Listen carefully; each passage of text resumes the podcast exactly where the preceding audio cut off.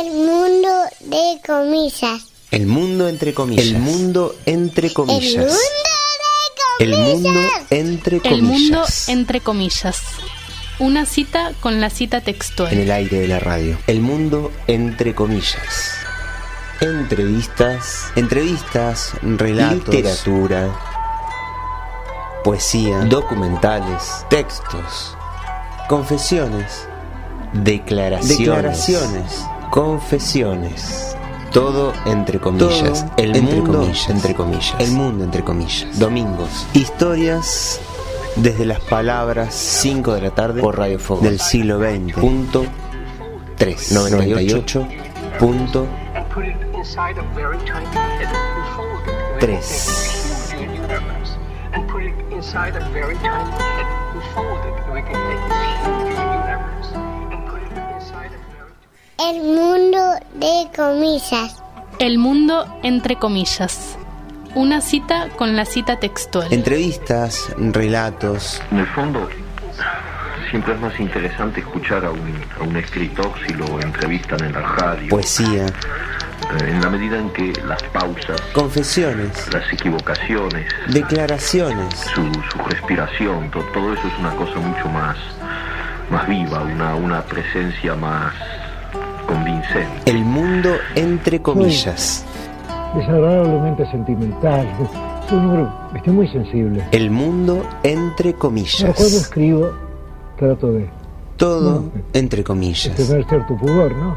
Como escribo por medio de símbolos, nunca me confieso directamente, la gente supone que esa álgebra corresponde a El mundo entre comillas. En el aire de la radio. El mundo entre comillas. Historias, entrevistas desde las palabras, literatura del siglo XX, Te voy a decir algo que se conoce muy poco. ¿no? documentales, textos, Creo que nadie conoce eso. ¿no? La CIA se presentó en mi casa. declaraciones, Eso estoy confesiones. Disfrazada de periodistas. Todo entre comillas. El mundo entre comillas. Sí, es una linda casa donde funciona la Federación Libertaria y Aquí comienza el mundo entre suponemos comillas. que es bastante hospitalaria porque nos gusta recibir gente. Abrimos comillas, Vamos, dos puntos. ardiente profeta de la aurora, por recónditos senderos inalámbricos, a liberar el verde caimán que tanto amo.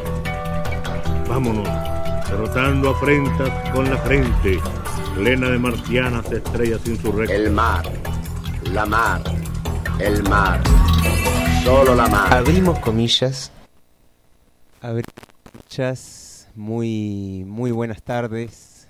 Eh, hoy es domingo, nuevamente domingo. Son las 5 de la tarde. ¿Se está escuchando, Marto? Ahí me estoy empezando a escuchar un poco mejor. Decíamos, es domingo, son las 5 y 6 minutos de la tarde. Y estamos compartiendo de nuevo el mundo, entre comillas, la segunda emisión de este programa que sale los domingos por Radio Fogón, la 98.3, la comunitaria del Hoyo, y que también eh, se repite los martes a las dos y media después de Tente en Pie y antes del espacio infantil que falta de respeto. Y aquí estamos, aquí en la Radio Fogón, compartiendo unos mates con el Martu del otro lado del vidrio. ¿Cómo le va, señor Martol Brecht?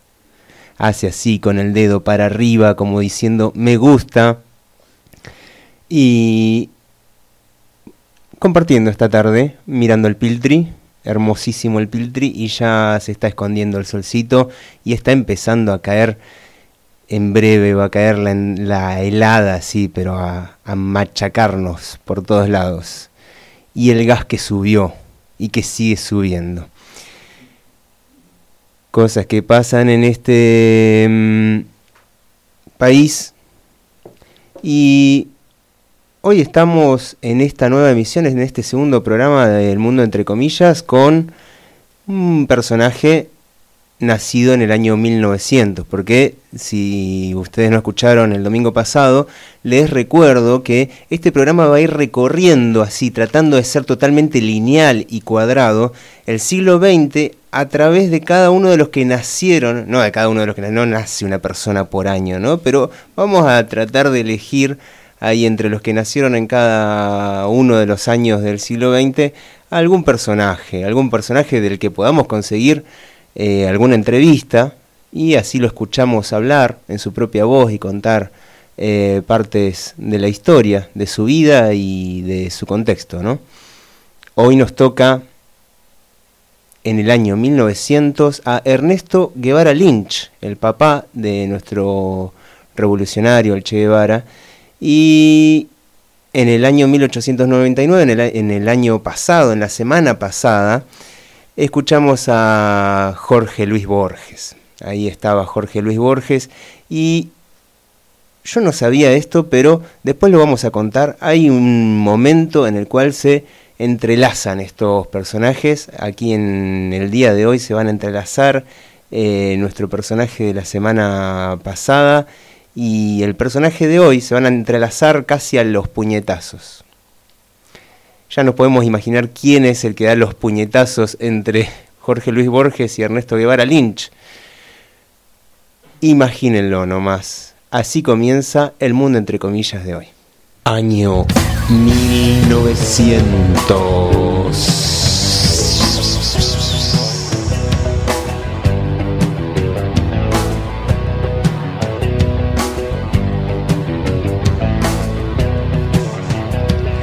Ernesto Guevara Lynch. Ernesto Guevara Lynch entonces es nuestro invitado, nuestro citado a declarar en el día de hoy tipo nacido en el año 1900 y al tipo le tocó nacer siendo rico ya, le tocó ser bisnieto de Patricio Julián Lynch y Ro, considerado a fines del siglo XIX uno de los hombres más ricos de Sudamérica.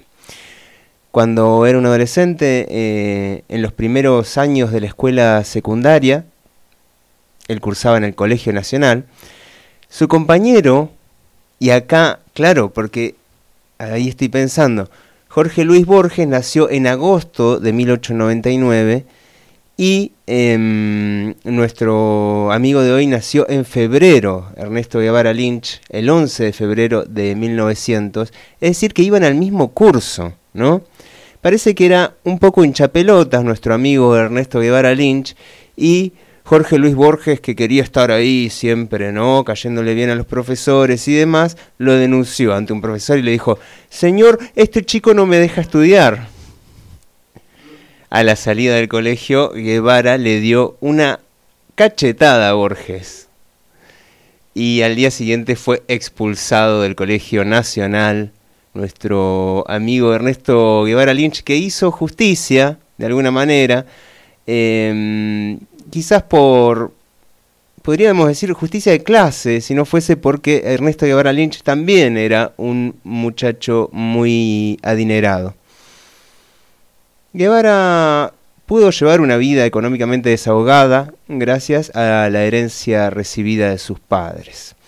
Estudió arquitectura y allí en la universidad fue que conoció a Celia, a Celia de la Serna. Él se hacía llamar ingeniero, eh, ingeniero Guevara, y esto me recuerda al, al, horrible caso más cercano que tenemos de Bloomberg, ¿no? Del ingeniero Bloomberg, que se hacía llamar ingeniero y después le descubrieron que no. Bueno, a Guevara probablemente le causaba un poco más de risa, o a nosotros que ya le tenemos un poquito más de, afecto, quizás por el hecho de haber engendrado al Che, eh, se lo perdonamos, ¿no? Eh, bueno, luego abandonó la carrera al casarse con Celia. Celia tenía seis años menos que él. Eh, pero ahí, ahí vamos a contar un poquito de eso, pero primero vamos a ver cómo es que, eh, de dónde obtenía sus ingresos eh, Ernesto Guevara. Bueno, él, eh, su familia era dueña del astillero Río de la Plata, era propiedad de varios miembros de su familia y estaba ubicado en San Fernando. En 1927 Celia quedó embarazada y ahí justo en ese momento también logró cobrar una herencia. Tenía solo 20 años. Ernesto entonces abandonó sus estudios, como decíamos, de arquitectura y con el dinero de la herencia compró una plantación de yerba mate en Puerto Caraguatay, Caraguataí, me parece que se dice, Caraguataí, una zona rural de la provincia de Misiones sobre el río Paraná. Eh, el jueves 10 de diciembre de 1927, Ernesto y Celia, que ya estaba embarazada de tres meses, contrajeron matrimonio en la casa de su hermana para ocultar que el embarazo ya eh, estaba eh, avanzado. eh, inmediatamente emprendieron la aventura de irse a vivir al Yerbatal de Misiones, donde recientemente habían comprado, ¿no? Como se podrán imaginar, el hecho de que la mujer estuviera embarazada antes del casamiento iba a resultar bastante condenable para la moral de aquellos años, entonces eh, se casaron rápido y salieron corriendo antes de que se le note la pancita a Celia. Y así fue que em, comenzó este secreto, ¿no? Este secreto de familia eh, acerca de la falsificación de la fecha de nacimiento del Che, que ni el propio Che conocía. Este secreto fue publicado por primera vez por la periodista Julia Constenla, amiga personal de Celia de la Serna, quien le hizo una entrevista a Celia en 1959, en enero de 1959, a pocos días de que la revolución cubana saliera triunfante, ¿no?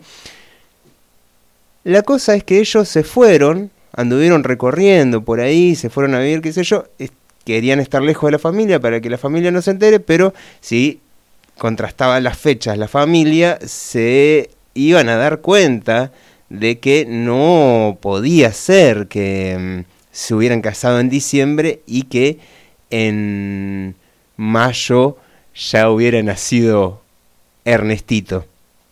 La cosa es que entonces lo anotaron un mes más tarde y dijeron que había sido siete mesino el muchacho. Entonces lo anotaron el 14 de junio y de, de 1928 y la hicieron pasar como que había salido siete mesino. De todas maneras no cerraban muy bien las cuentas, pero bueno, eh, les iba a quedar mejor a la familia, ¿no? Igual a Celia le importaba bastante poco porque era una muchacha bastante rebelde.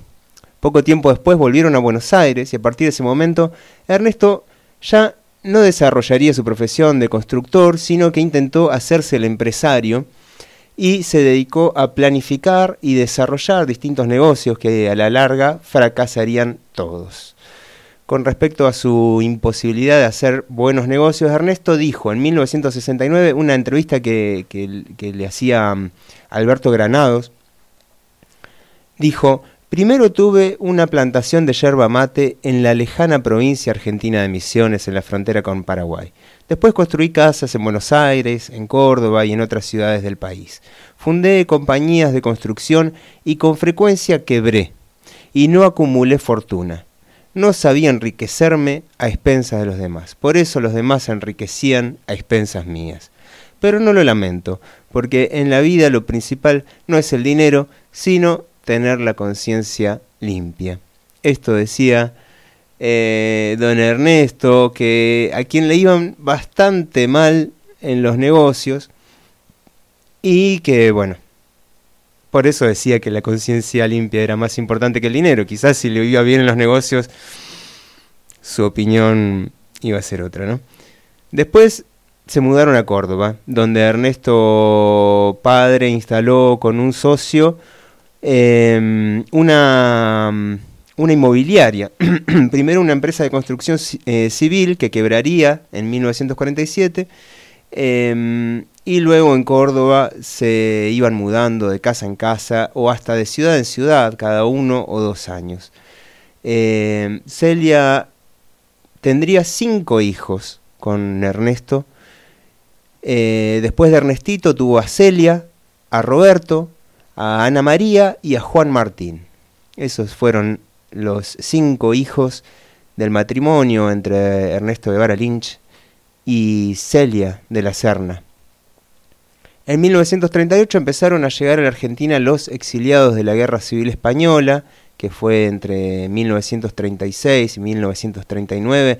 Recordemos las tropas de Franco, del general Franco, el fascismo avanzando por toda la República, mientras los eh, mientras la, la izquierda intentaba resistir. Un refugiado famoso vecino de los Guevara en Alta Gracia, quien fue el compositor español Manuel de Falla, que escapó de los franquistas, que lo perseguían, más que por ser republicano, perseguían a todos, ¿no? A todo lo que tuviera algo que ver con la humanidad, quizás. Eh, pero bueno, a Manuel de Falla lo persiguieron sobre todo por sus inclinaciones sexuales, por sus elecciones sexuales. ¿Y a dónde fue a parar? Fue a parar al lado de los Guevara. Y ahí estamos escuchando algo de Manuel de Falla, un piano hermoso.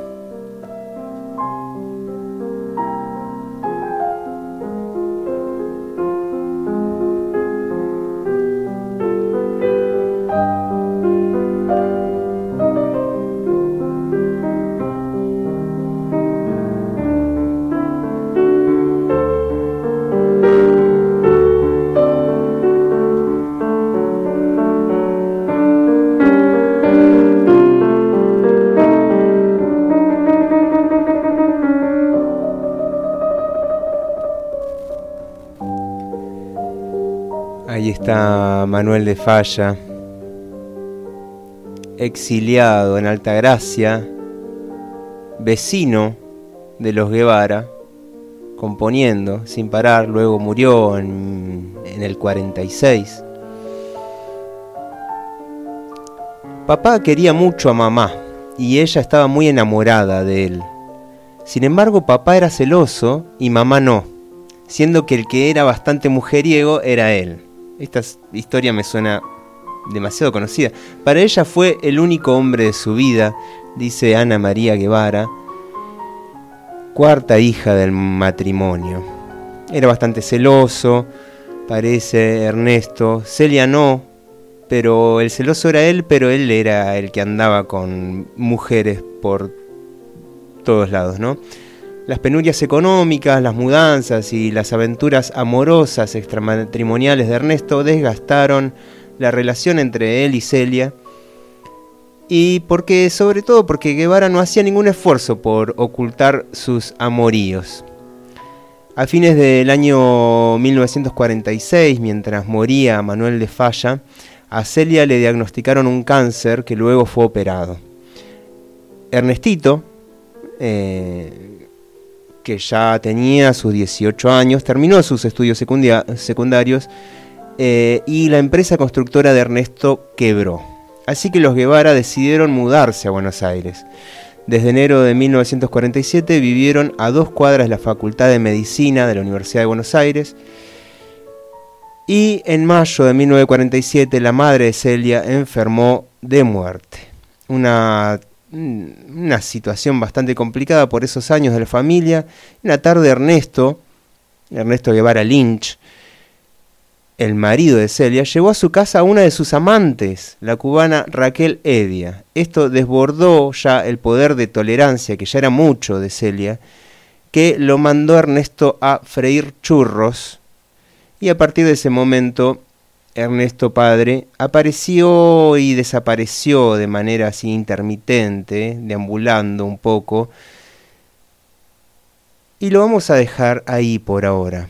Y vamos ya a irnos a escuchar la primera parte de esta entrevista que Fernando Birri le hizo en 1985 para un documental que se tituló Mi hijo el Che, retrato de familia.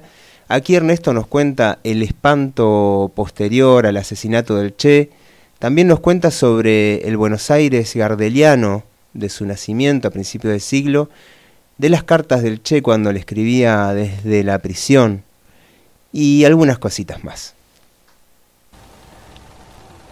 Te voy a decir algo que se conoce muy poco, ¿no?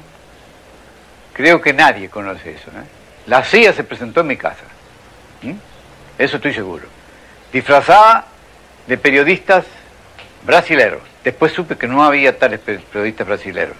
Me montaron 62 fotografías de más o menos 35 por 35, 40 por 40, ampliadas. Horrible, ¿no? Era el Che descuartizado, el Che haciéndole, aquí metiéndole por la, por la horta una aguja, era formol, qué sé yo. Bueno, Yo estaba con Roberto, mi hijo. Y habíamos decidido antes. Ellos querían que nosotros identificáramos al Che en esa fotografía.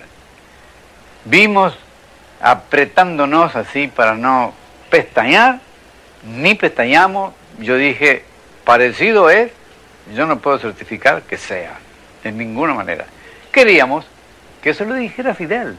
Él ya no pertenecía a la Argentina. Era una revolución que empezaba en Cuba y podía ser una revolución internacional. El jefe era Fidel Castro. Él tenía que decirlo. Y fue lo que decidimos. Bueno, a la tarde fui una peor todavía. Roberto no pudo ir porque tenía una audiencia en los tribunales, pero fue Fernando, mi hermano. Era con cine, cinematógrafo. Bueno, de la mano le cortaron las manos y le llevaron a Buenos Aires para identificarla. La primera reacción mía fue pensar, lo voy a vengar de alguna manera. Y si hubiera podido, hubiera ido también a pelear allí para vengarlo de alguna manera. Otros lo vengaron. De los asesinos murieron 16 ejecutados. Porque eso no fue en combate, eso fue un vil asesinato.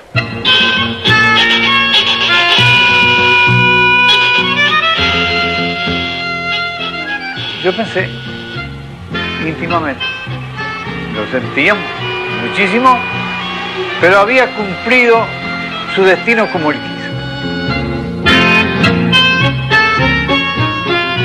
Mi decisión fue seguir el camino de él, el camino ideológico, el camino revolucionario. Y aquí estamos todos firmes como una roca, toda mi familia, toda la familia Guevara, firme. Me llamo María Victoria Guevara y tengo 12 años. Me llamo Ramón Guevara y tengo 10 años. Me llamo Ramiro Guevara y tengo 8 años.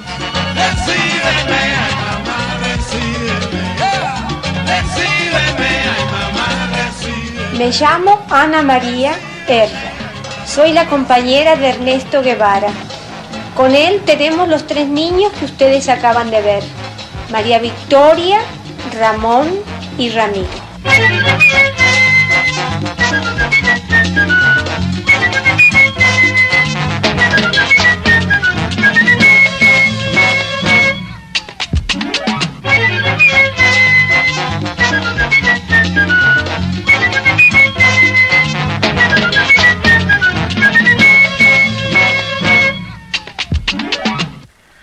Estuvo muchos años en mi casa. Este- esta fotografía tiene 84 años.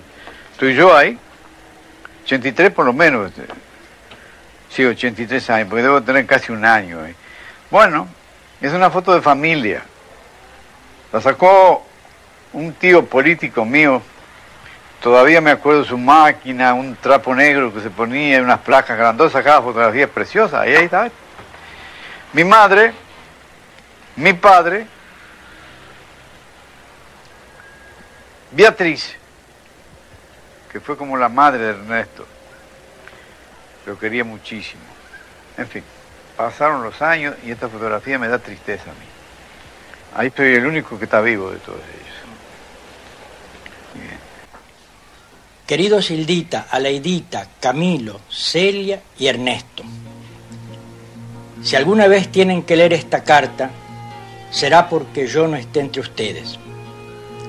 Casi no se acordarán de mí y los más chiquitos no recordarán nada.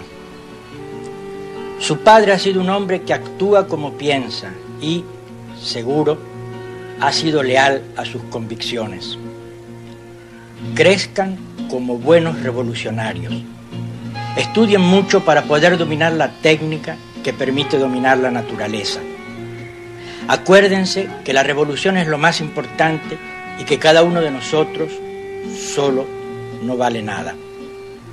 Sobre todo, sean siempre capaces de sentir en lo más hondo cualquier injusticia cometida contra cualquiera en cualquier parte del mundo. Es la cualidad más linda de un revolucionario. Hasta siempre, hijitos. Espero verlos todavía. Un beso grandote y un abrazo de papá. Esta es la carta de despedida que el Che escribe a sus hijos. Si la máquina del tiempo, Ernesto, así como puede dar vuelta para atrás un proyector cinematográfico. Pudiera dar vueltas para atrás. Y tú, que eres el papá del Che, hubieras tenido que escribir una carta de despedida a tus hijos, entre ellos al Che. ¿Qué les hubieras escrito? Bueno, me hace una pregunta bastante difícil. Por lo pronto nunca hubiera podido escribir una carta para Che y mis hijos, porque tengo algunos que tienen ocho años. Así que hubiera tenido que escribir dos cartas, una para mi hijo antes y otra para mis hijitos después. Es decir, dos cartas que tenían que haber sido escritas con diferentes climas. El clima de guerra de Ernesto ya no es el clima de los hijitos más chiquitos. No sé lo que hubiera dicho, ¿no? Pero más o menos yo creo que no hubiera sido muy diferente de la, carta que escribió Ernesto. Y les hubiera dicho que la revolución es lo más importante, es entre las cosas más importantes, no la única, porque la vida es la vida. Y lo más importante yo creo es servir a la humanidad, no solamente a la revolución. Es lo único que yo hubiera sacado de allí y puesto así. Esa es mi manera de pensar. Pero también creo que era esa manera de pensar mía era exactamente la manera de pensar de Ernesto. Porque por encima de la revolución estaba la humanidad. Pero para nosotros eso, la realidad, fue una linda patada, ¿no? Porque eh, cuando uno ha pensado durante muchos años cuál va a ser el destino de un hijo de uno y por qué ha, ha levantado castillos en el aire con respecto a eso, y de pronto eso con un soplido se viene abajo y aparece otra cosa que puede ser hasta muy cruenta y sobre todo más que, que eso, ¿no? Que la desaparición total de, de Ernesto. Bueno, ya para nosotros Ernesto empezó a ser más que una preocupación.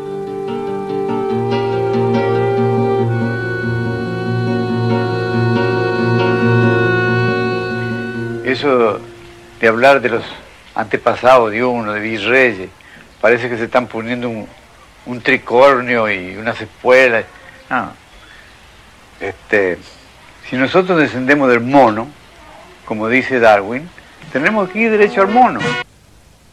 Él iba en la motocicleta o a pie, en lo que fuera, nunca dejó de llevar su cuadernillo donde anotaba todo lo que hacía.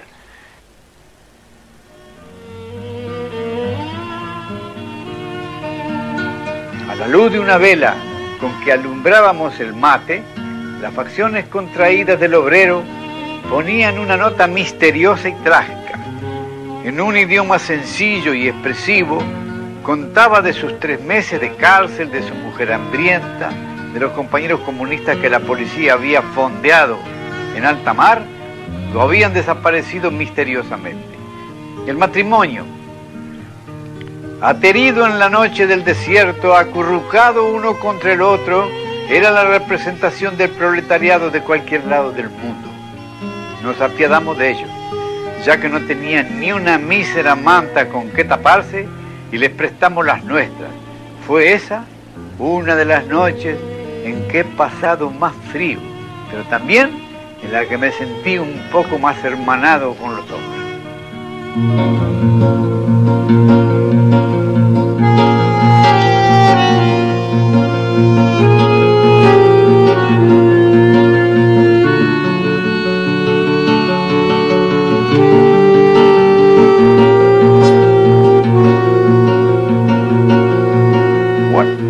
Yo nací el año 1900, en pleno verano, verano de Buenos Aires, 43, 7 a la sombra.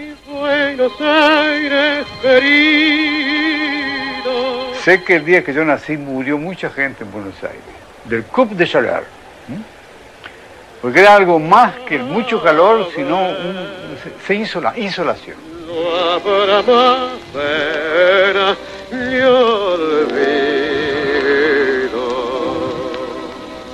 El farolito de la calle. Me, me- me economizaba los 10 centavos del tranvía. Para pagar los 10 centavos de, para verlo a Gardel, porque eran, exacto, eran, eran cintas muy largas. duraban como 3, 4 horas, ¿no? Entonces había intervalos cada 45 minutos y en ese intervalo de 15 minutos subían diversas clases de guitarristas, cantores, y entre esos subían Gardel. Dentro mi pecho pide rienda al corazón. Mi Buenos Aires, tierra florida, donde mi vida terminaré. Bajo tu amparo no hay desengaño, vuelan los años, se olvida el dolor. En caravana los recuerdos pasan. Después llega a México, se casa con Indagadea, tiene una chiquita, y yo digo, bueno, parece que el hombre va agarrando para el lado que tiene que agarrar. Nada de eso, ¿no? De, repente salen todos los diarios que lo habían metido preso. ¿no? Lo habían metido preso con un señor Fidel Castro.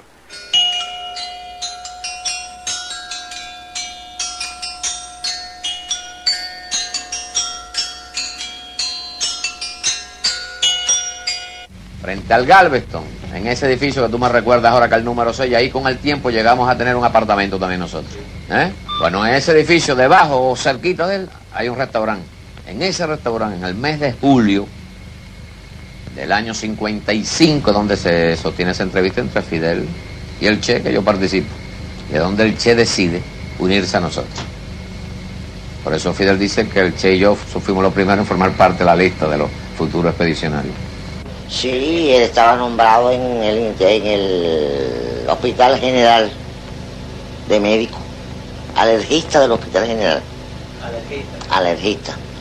Él en aquella época se dedicaba a buscar gatos, eh, gatas, no gatos, porque él hacía una, un estudio de los ovarios de la gata, no sé qué lío ese tenía él, y los operaba. Yo era el ayudante del Che,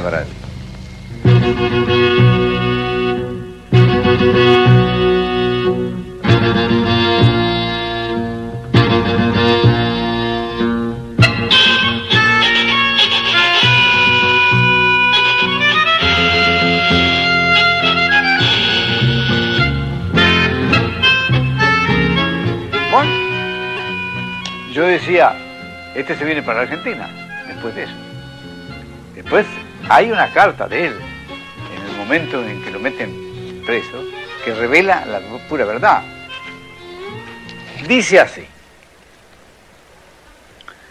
queridos viejos, recibí tu carta, papá, dice, aquí en mi nueva y delicada mansión de Miguel Schultz.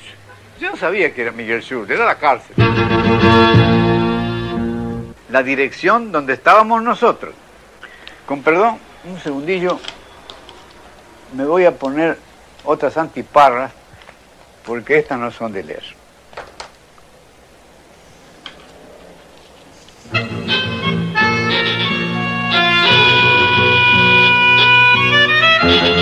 Del futuro inmediato tengo poco que decir, porque no sé qué será de mí. Estoy a disposición del juez y será fácil que me deporte a la Argentina a menos que consiga asilo en un país intermedio, cosa que estimo sería conveniente a mi salud política. Esto a mi salud política era una revelación. Jamás había usado esa palabra en sus cartas. Si por cualquier causa que no creo, no puedo escribir más, o luego me toca las de perder, consideren estas líneas como de despedida, no muy grande y elocuente, pero sincera. Por la vida he pasado buscando mi verdad a los tropezones, y ya en el camino y con una hija que me perpetúa, he cerrado el ciclo. Desde ahora no considero mi muerte una frustración. Apenas como Himmler, solo llevaré a la tumba la pesadumbre de un canto inconcluso. Los ves a todos, Ernesto. ¿Se pueden imaginar, o te puedes imaginar, qué gracia nos hizo la carta?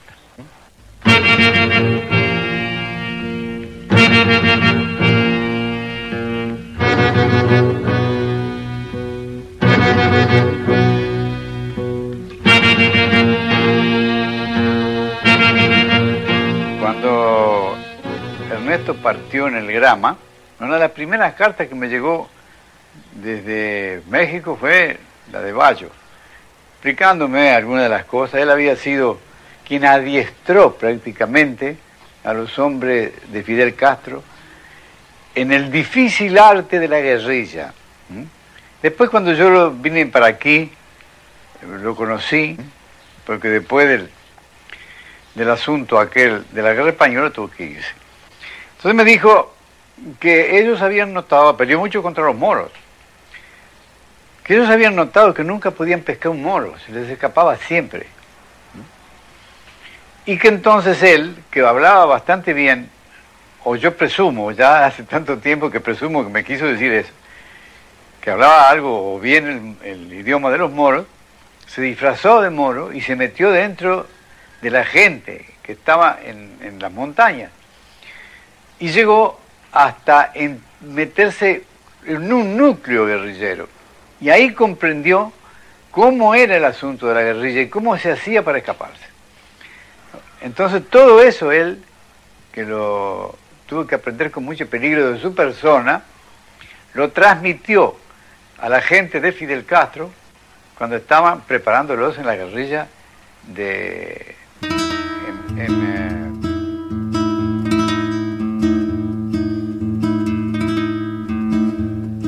Lo haremos tú y yo, nosotros lo haremos.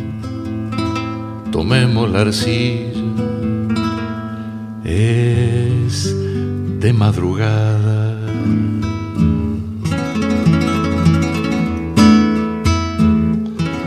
La madrugada, la madrugada, la madrugada es la región más alta de los sueños, si hay quienes la anochecen, la oscurecen, la desaparecen. La vigencia de lo justo sobrevive, sigue, apenas si se inhibe, como la semilla en invierno, se energía, se concibe, se revive. Ernesto se volvió che, por si Guevara se ausentaba.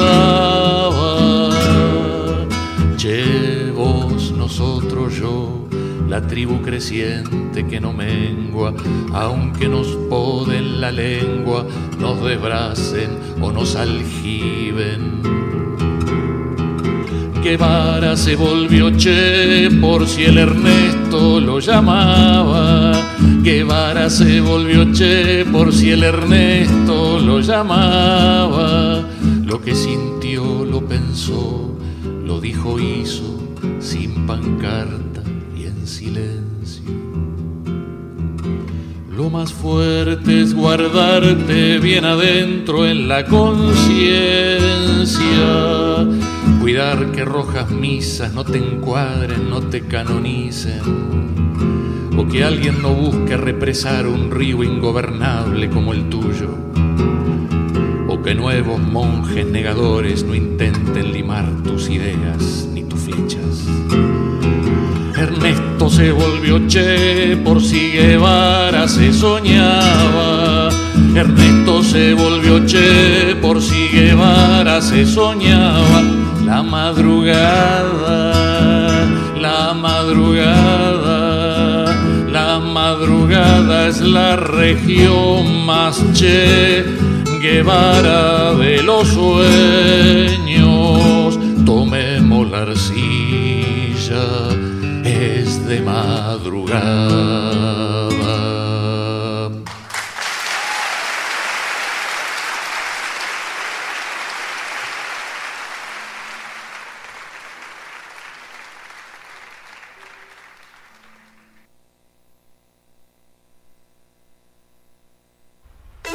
El mundo entre comillas.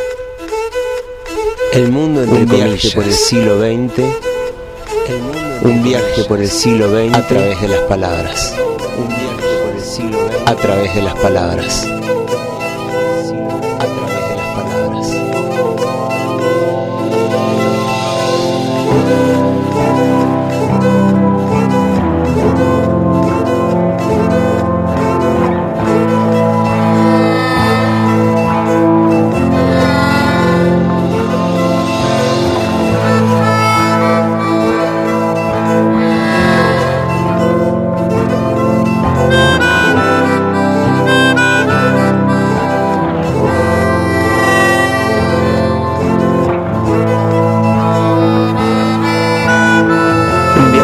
Viaje por el tiempo a través de las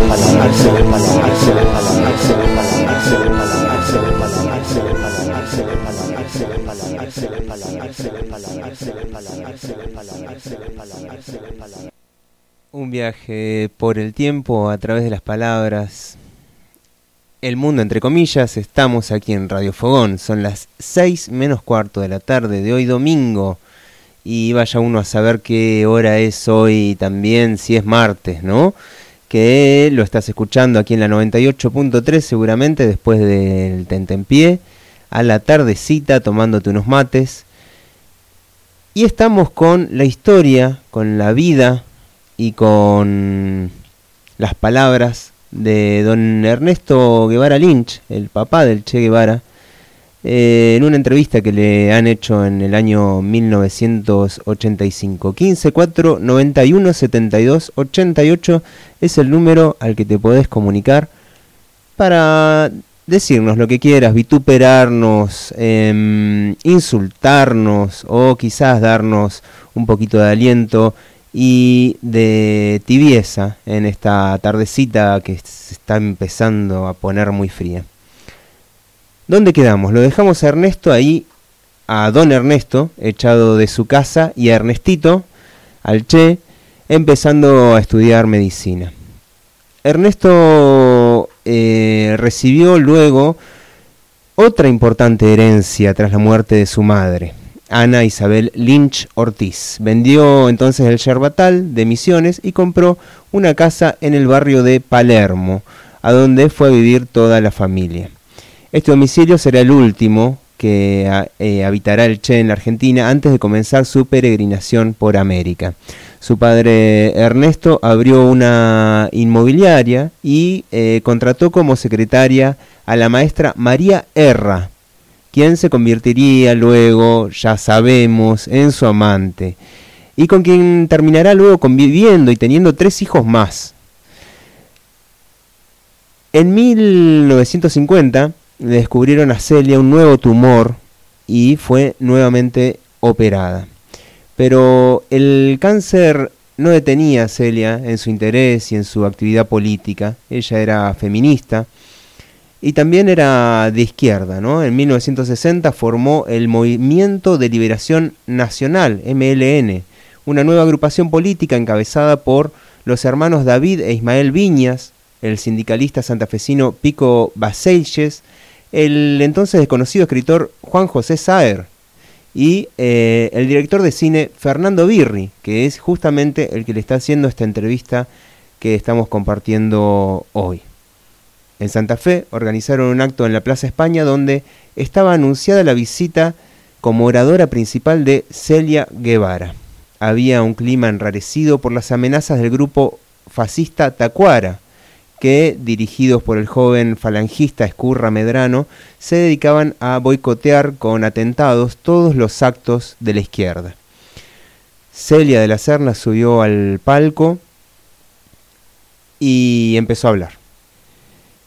Inmediatamente se sintieron en la plaza unas bombas de estruendo y gritos de fuera los bolches, patria sí, comunismo no, muera el Che Guevara, viva Rosas, abajo Fidel Castro.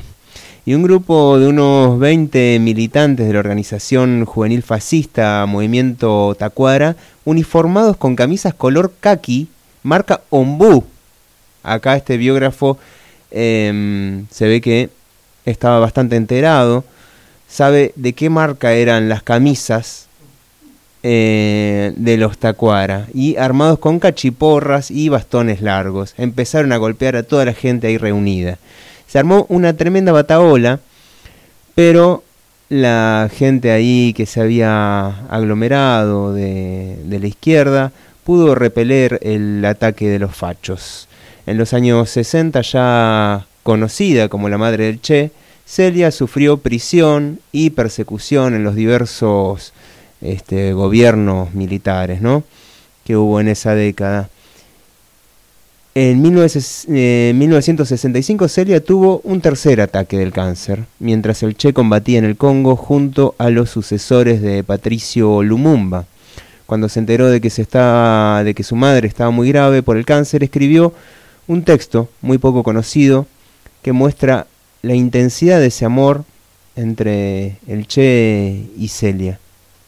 Dice así, solo sé que tengo una necesidad física de que aparezca mi madre y yo recline mi cabeza en su regazo magro, y ella me diga mi viejo, con una ternura seca y plena, y sentir en el pelo su mano desmañada, acariciándome a saltos, como un muñeco de cuerda, como si la ternura le saliera por los ojos, y la voz, porque los conductores rotos no la hacen llegar a las extremidades, y las manos palpan más que acarician, pero la ternura resbala por fuera y las rodea, y uno siente tan bien, uno se siente tan bien, tan pequeñito y tan fuerte. No es necesario pedirle perdón, ella lo comprende todo. Uno lo sabe cuando escucha ese mi viejo. Esto decía un tipo que después salía con el fusil, ¿no? A los 10 segundos después de escribir esto estaba ahí armado hasta los dientes y, y haciendo la guerrilla, ¿no? Tan grande ternura. Cuando el Che Guevara escribió esto, Celia ya estaba muerta. Ya había muerto el 18 de mayo de 1965 a los 58 años. Dijo Ernesto Padre eh, en una entrevista que le hiciera en Cuba en 1969 eh, Alberto Granados, dijo lo siguiente, abrimos comillas, era una mujer independiente que no daba importancia a los convencionalismos de nuestra casta aristocrática, le interesaba la política, ante cada problema tenía su juicio personal, audaz y original, y eso pese a que se educó en un colegio católico. O, que, o quizás precisamente por eso, ya que Voltaire y Fidel Castro también estudiaron en colegios de jesuitas, con las consecuencias conocidas. En cuanto a la religión, Celia y yo estábamos completamente de acuerdo. No íbamos a la iglesia nosotros ni nuestros hijos.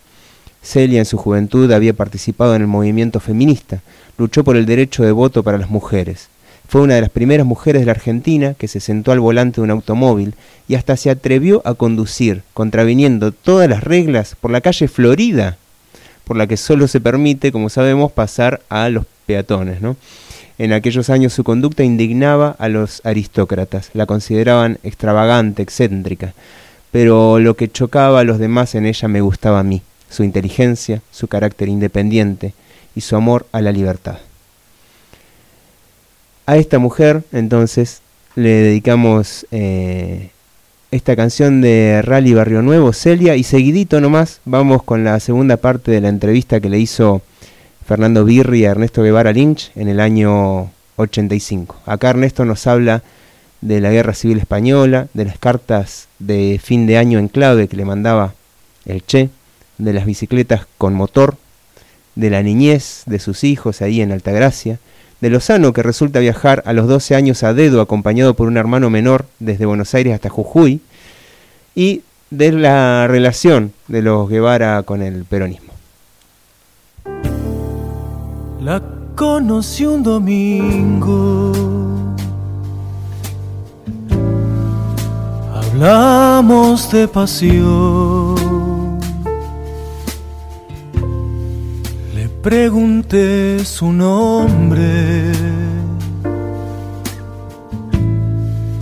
Y muchas cosas más. El lunes fue fracaso. No vino, yo lo sé.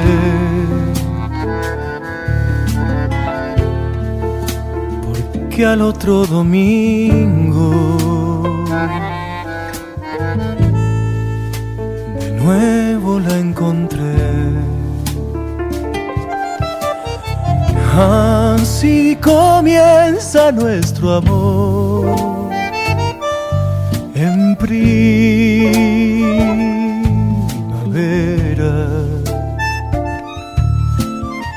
Cuando las rosas del rosal son como Celia. Ahora solo me pregunto, quizás Y no hago más que repetir tu nombre, Celia.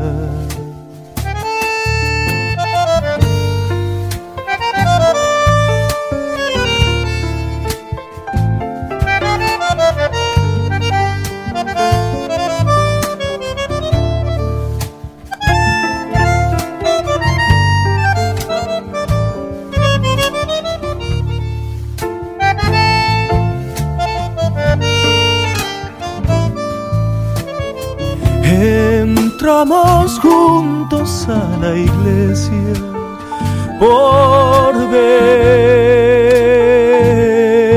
primera para que Dios desde el altar nos bendijera.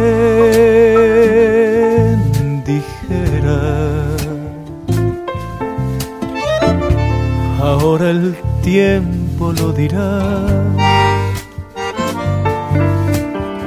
que yo con Celia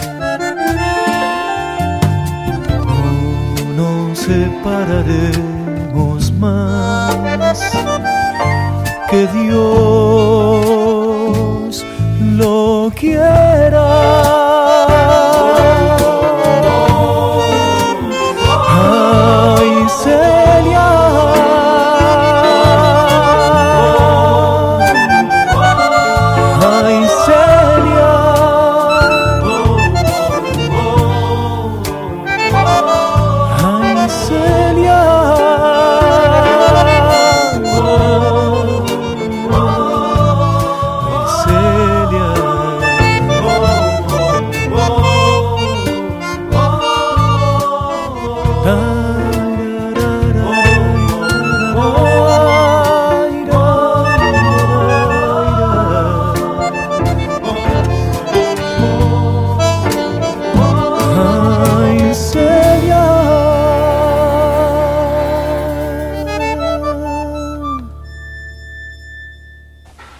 Ese momento estaba en comunicación con los republicanos españoles.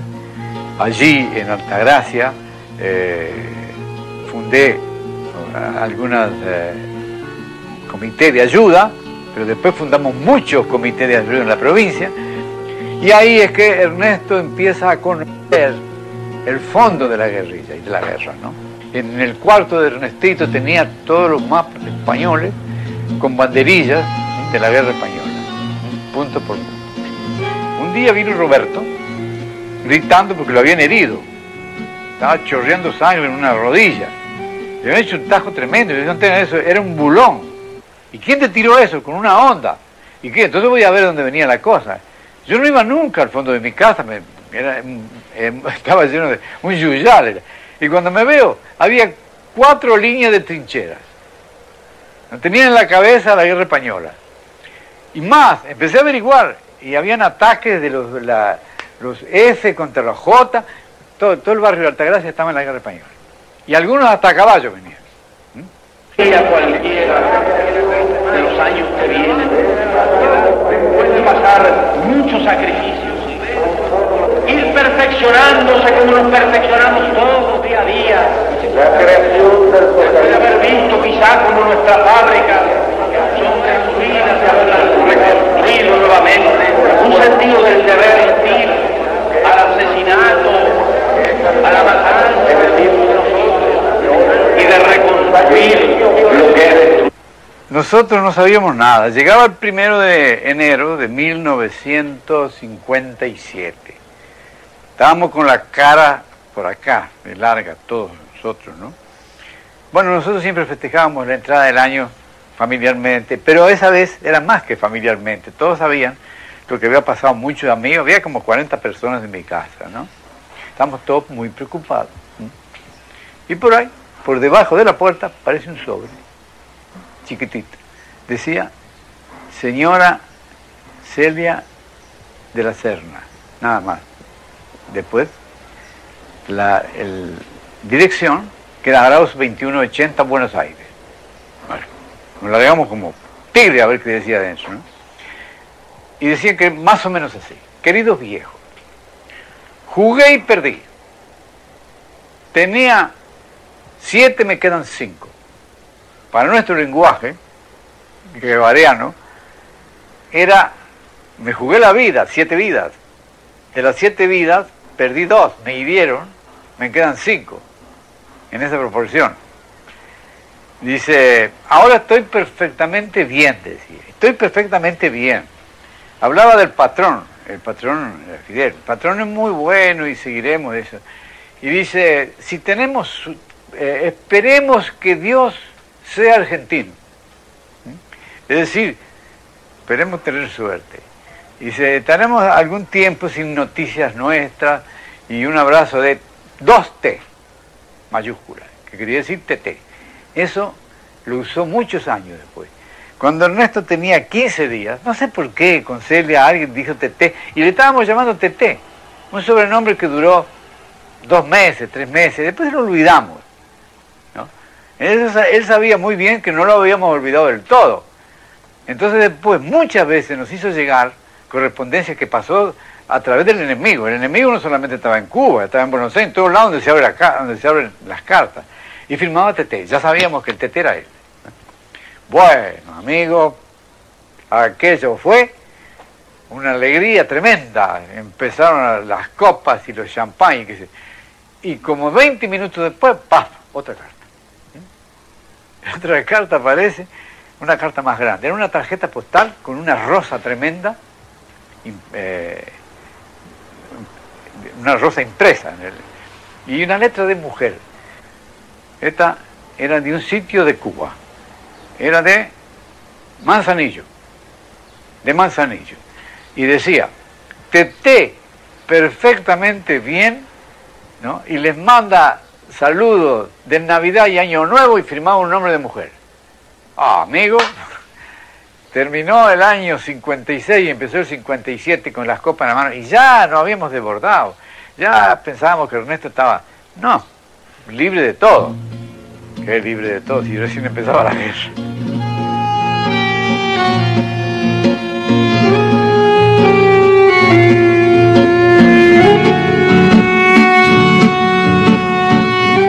El triunfo de la revolución, es decir, la entrada de las tropas rebeldes a La Habana, comandadas por Cienfuegos y el Che, era el primero de enero de 1959 que entra.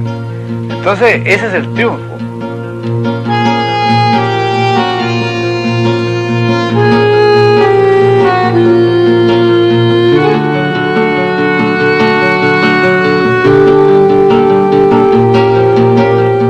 Inmediatamente me acuerdo del teléfono.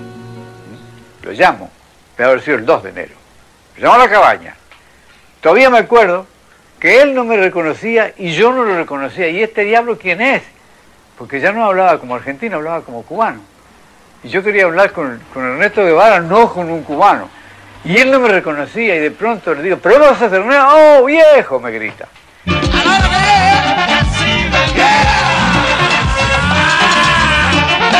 Viven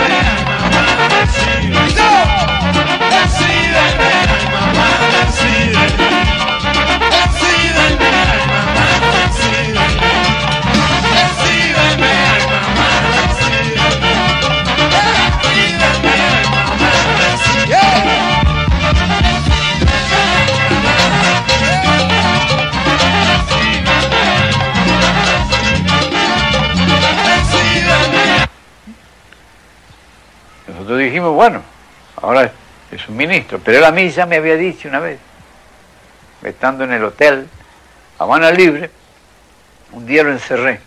Che, ahora sos mío, le digo. Me encerré en mi cuarto.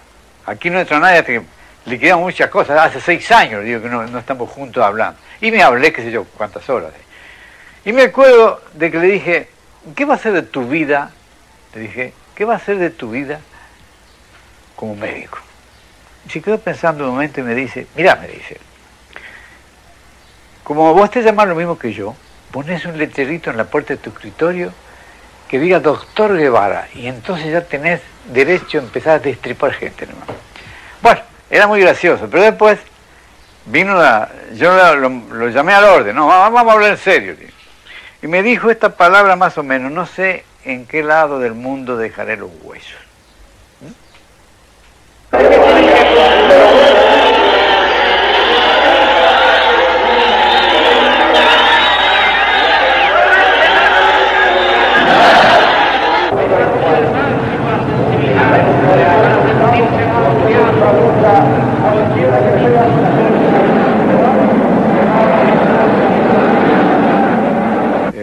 yo, él tenía una bicicleta, se compró un motorcito Micron, que era un motorcito que se aplicaba a la bicicleta.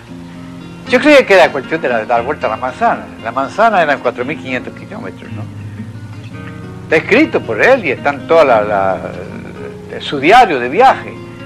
Y se va por todo el norte argentino.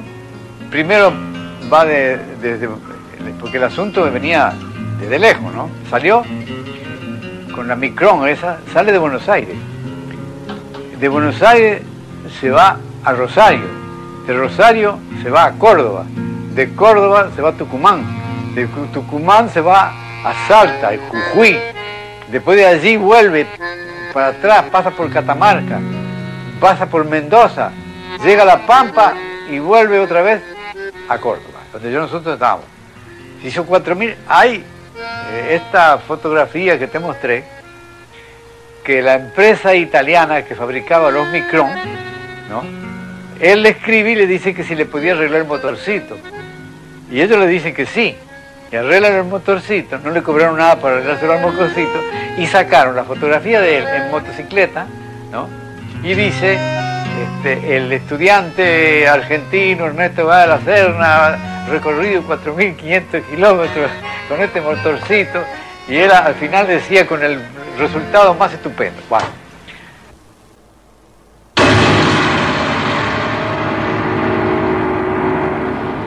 El otro día, los paracaidistas belgas tomaron por asalto la ciudad de Stanleyville, masacraron una cantidad grande de ciudadanos y como acto último, después de haberlos ultimado bajo la estatua del prócer Lumumba, volaron la estatua del expresidente del Congo.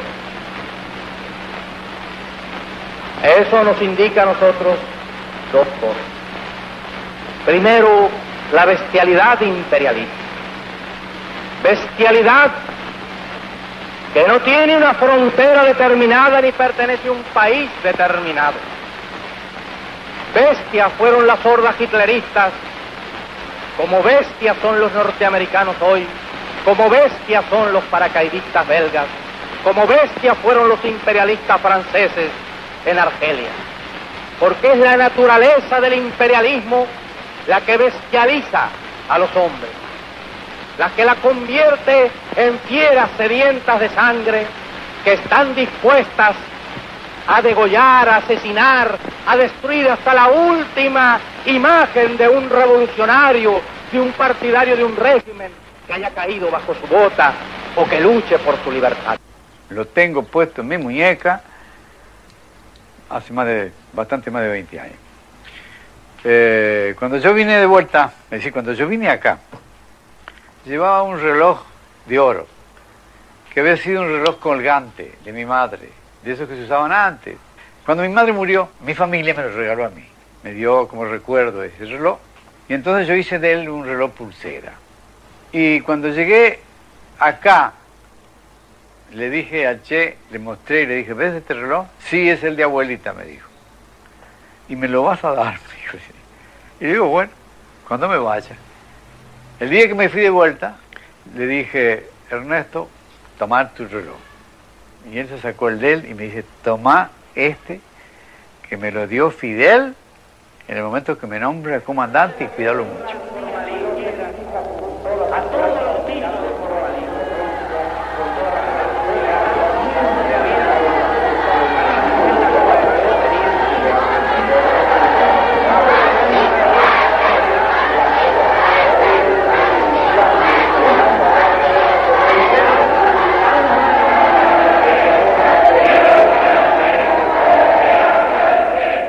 En Altagracia tuvimos más o menos unos 11 años. Fue la niñez de él. La niñez de él se desarrolla una niñez muy, muy, muy de los niños.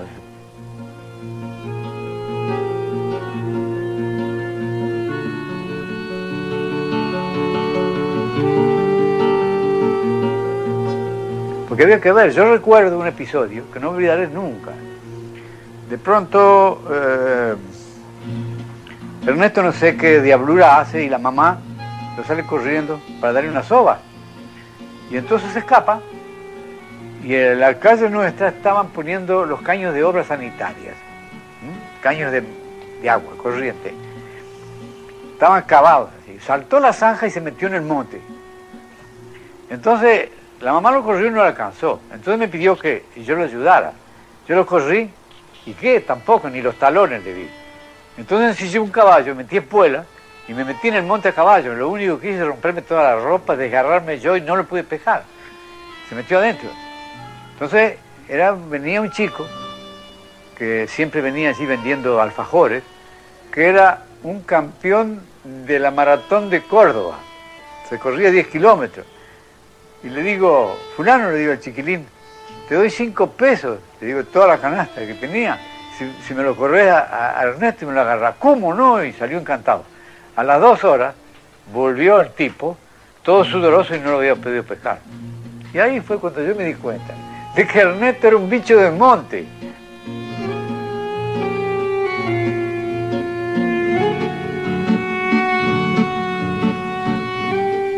Se jugaba por la verdad, ¿eh? Era y además hubiera roto, ¿no? Con el ejemplo del abuelo. Mi padre era muy severo, tremendamente severo, no admitía réplicas, ¿no? Cuando había que hacer una cosa, tenía tres principios. No mentir, el primero de todos. No robar, el segundo. Y no tener miedo. Eh, nosotros lo creamos a nuestra manera, ¿no? Este, que tuviera respeto a los padres, pero nunca coartar su verdadera inclinación. A él le gustaba conocer y andar. Y un día vinieron los dos, él y Roberto. Él tendría como 12 años, Roberto tenía 9. Y ya me dijo, viejo, dice, no dejar ir a, dedo hacia el norte. Yo sabía dónde era el norte. El norte eran 3.000 kilómetros para arriba, ¿no? Iban con los camioneros que llegaban hasta Bolivia.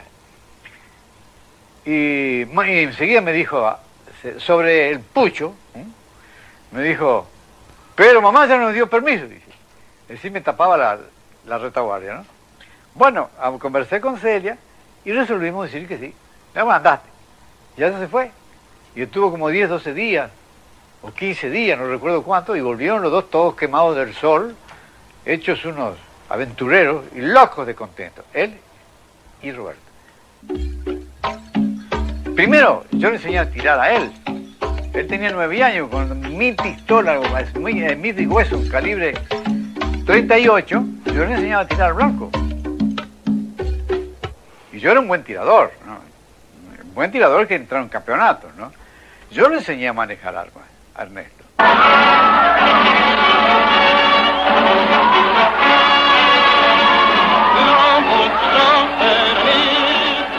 Pero en Córdoba se produce el peronismo, en el cual yo actué contra Perón.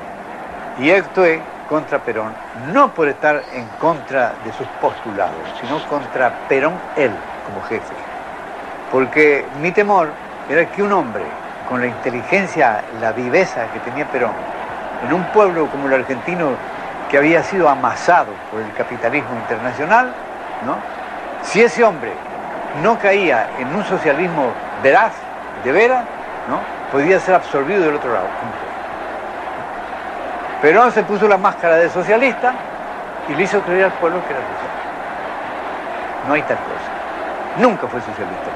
Y fue el enemigo más grande que tuvo el comunismo, el general Juan Domingo Perón. Las consecuencias es lo que está pasando en este momento en Argentina. Todo esto lo mamó él. Y yo estuve con él en la calle contra Perón. Después se producen muchas cosas muy largas de contar, Ernesto ve más adelante al peronismo en perspectiva desde América. Y desde América, Perón en perspectiva se le veía como un hombre que se le ponía frente a Estados Unidos de Norteamérica. Porque yo me saco el sombrero ante la Eva, ¿eh? Porque dio su vida por los humildes. Perón queda en la historia porque en determinado momento dio, dio conciencia de clase a la clase obrera. Y eso, eso es intocable. De quererte cantar sufro disnea, bastante más allá de los pulmones. Tu sombra brilla hoy en la pelea mayor de la conciencia y las razones.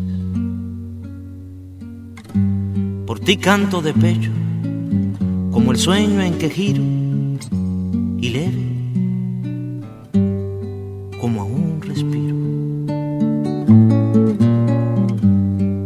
Ti adelanto trecho a lo que falta en tono y canto,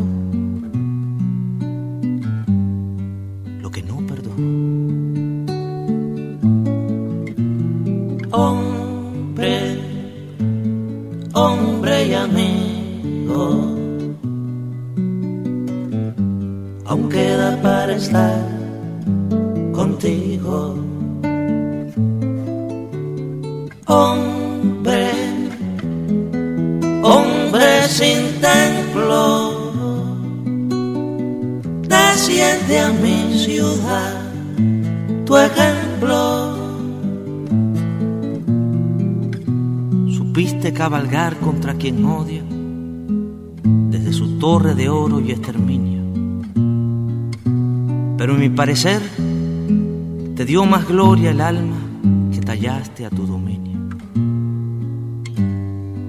La medicina escasa, la más insuficiente, es la de remediar la mente. Y la locura pasa, risueña cuando engaña,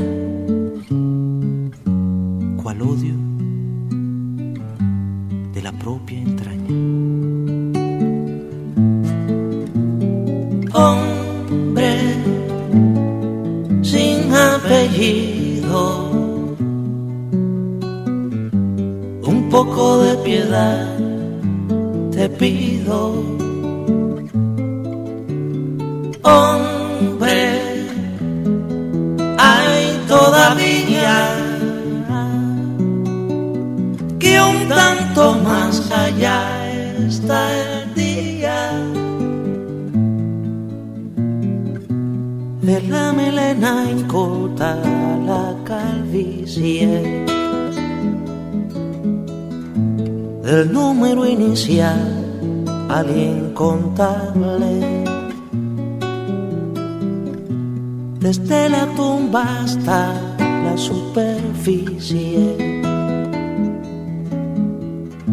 tras breve veinte tan multiplicable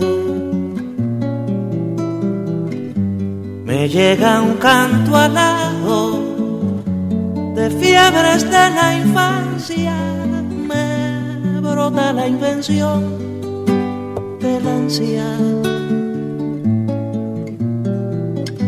Y entero y mutilado, furiosamente a besos doy mi corazón travieso. Hombre, hombre sin muerte. La noche respiró tu suerte.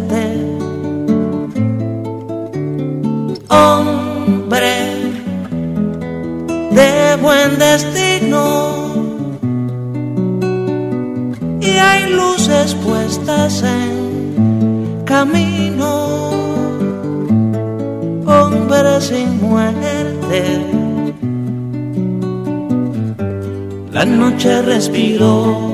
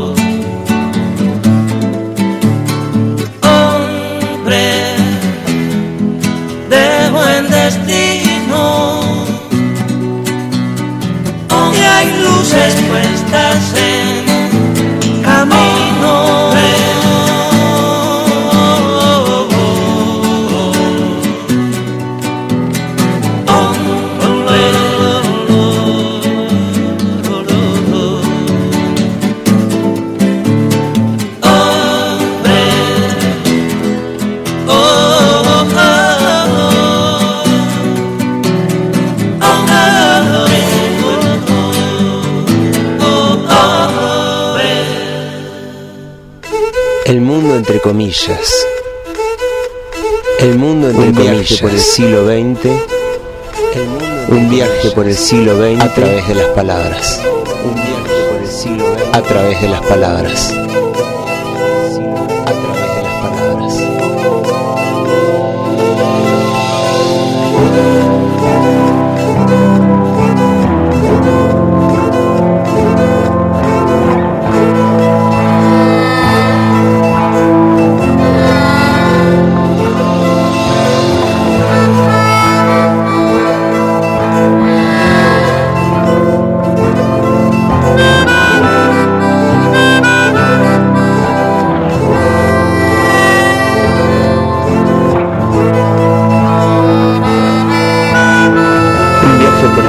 De las palabras, de las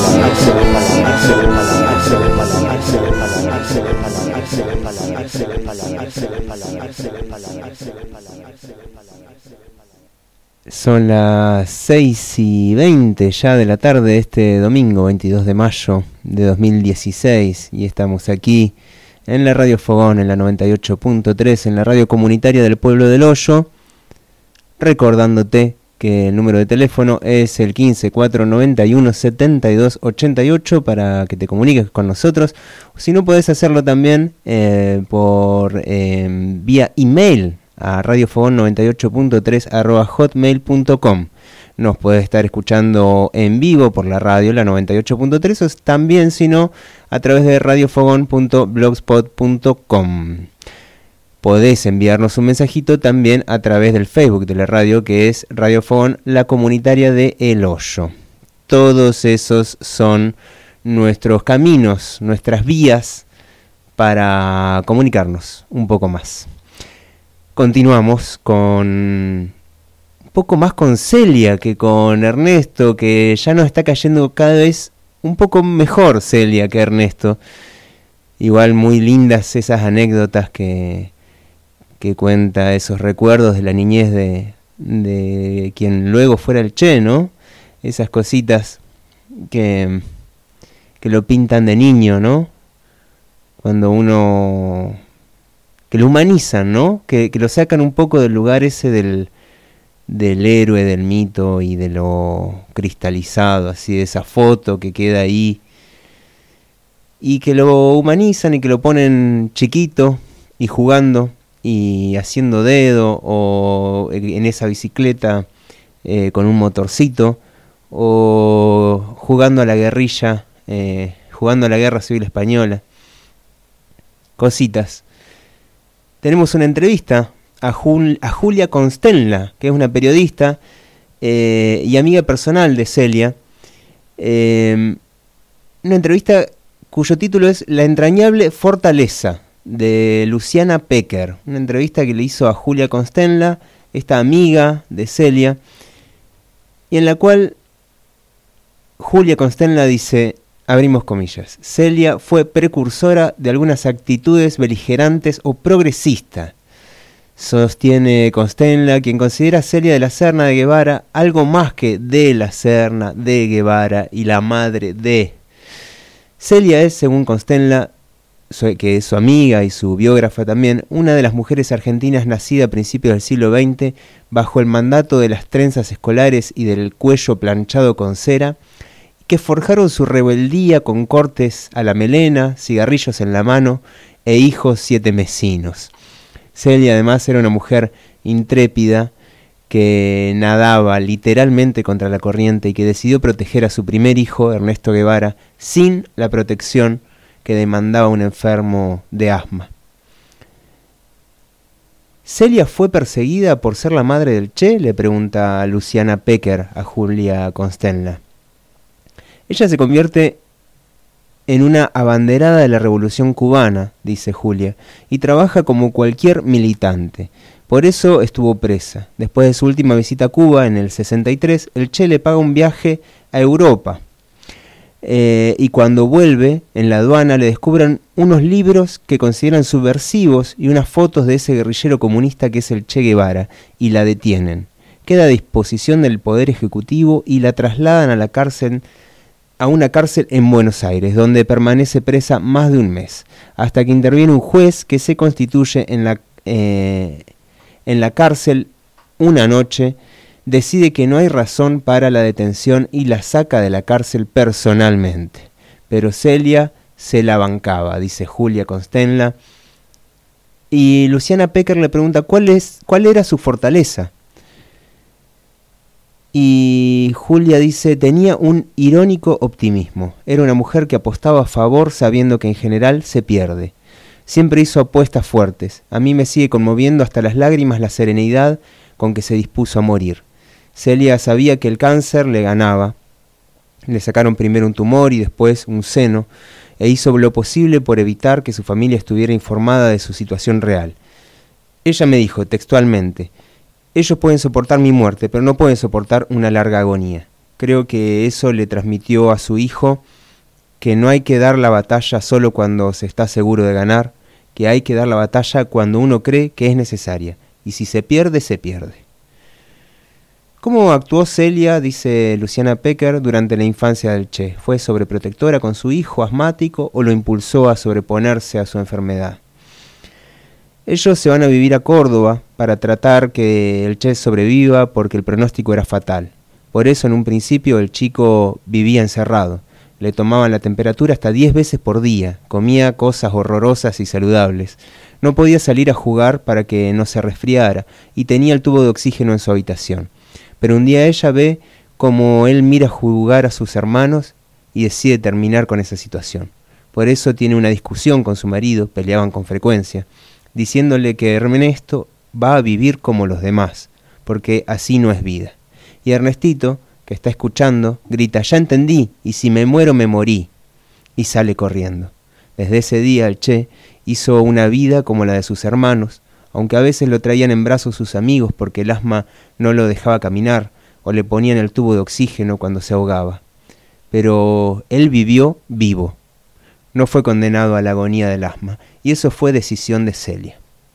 Ella era una mujer valiente, dice Luciana Pecker, y Julia le dice muy audaz, de una audacia desmesurada. Cabalgaba bien, nadaba bien, pero estuvo a punto de ahogarse en el río Paraná por ser demasiado osada.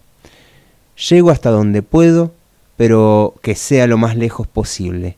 Es una frase que define a Celia de la Serna y me hace acordar a esta película Diarios de motocicleta que cuenta la historia de ese viaje por, por toda la cordillera que hizo que hizo el Che y que en un momento el Che también hace lo mismo, ¿no? Eh, se tira a, a cruzar un río, un río complicado, y cuando está llegando a la mitad se le está complicando demasiado y desde un lado le gritan que vuelva y él sigue adelante y cruza, termina cruzando a la otra orilla. Cosas heredadas quizás. Quizás. Vamos a escuchar la tercera parte, si te parece, Martu, de esta entrevista que, le realizó a Ernesto eh, Guevara Lynch, Fernando Birri, en el año 85, donde el hombre habla de Celia y del nacimiento del Che, mientras la era, como dice Silvio, estaba pariendo un corazón. Él heredó muchas de las cosas de su madre. Su madre era muy valiente, mucho más valiente que yo, ¿no? Yo lo, lo pude comprobar cuando se moría, ¿no? Se murió sin decir ay y tenía una de las enfermedades más dolorosas que hay. Tenía un cáncer. No dijo ay.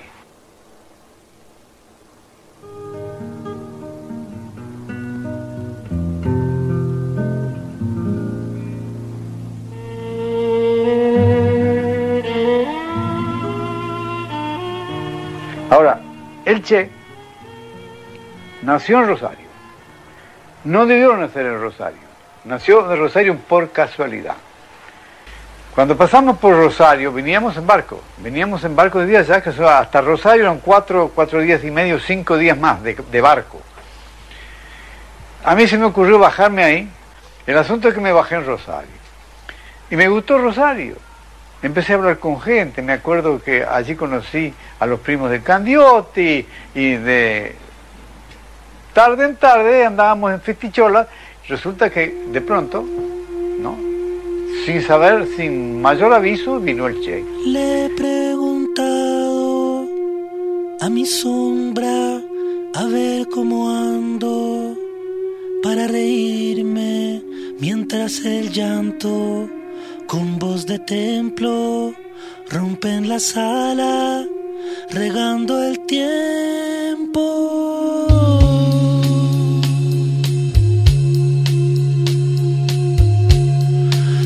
Mi sombra dice que reírse es ver los llantos como mi llanto y me he callado desesperado y escucho entonces la tierra